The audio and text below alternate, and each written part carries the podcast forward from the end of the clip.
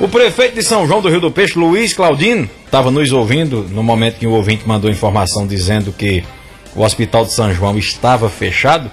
e ele falou que não. Ele falou que o hospital está aberto, inclusive passando por uma reforma, mas que o atendimento lá está em pleno funcionamento. Vamos ouvir o que fala o prefeito? Bom dia, Erivan. Bom dia a todos que fazem aí a Mais FM. Dizer da alegria de estar podendo participar através desse áudio aí. Apenas para esclarecer, é, alguns boatos que o Hospital de São João estaria fechado, mas o Hospital de São João do Rio do Peixe, o Hospital Capitão João Dantas Rotea, continua de portas abertas, prestando um serviço de qualidade a toda a população de São João e aqui do Vale do Rio do Peixe atendendo todas as pessoas.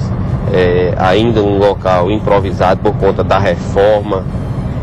do hospital, da própria sede do hospital que passa por uma reforma, 100% uma reforma, onde nós vamos melhoramos toda a estrutura física e agora vamos melhorar a estrutura de ambulatório, a estrutura de, da parte de consultório, dos leitos, da sala de cirurgia, para que possa, num período bem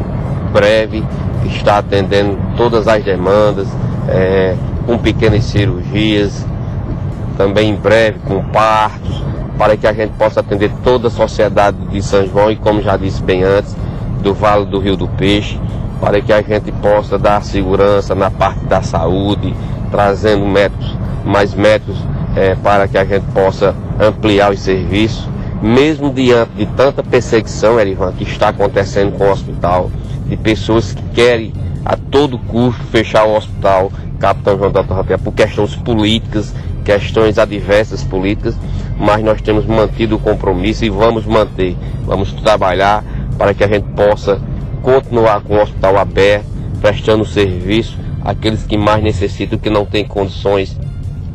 de procurar outra cidade ou outro centro hospitalar para ser atendido. Nós vamos estar com o hospital Capitão João Dantas Hotéis é, prestando esse serviço a essas pessoas carentes do nosso município, dos nossos municípios vizinhos, para que a gente possa assim trazer o conforto e restabelecer a saúde daqueles que necessitam. Então, um abraço, um bom dia a todos e que Deus possa nos, nos guiar iluminar nessa caminhada tão difícil nesse momento de pandemia. Um abraço, amigo, e um bom programa a todos.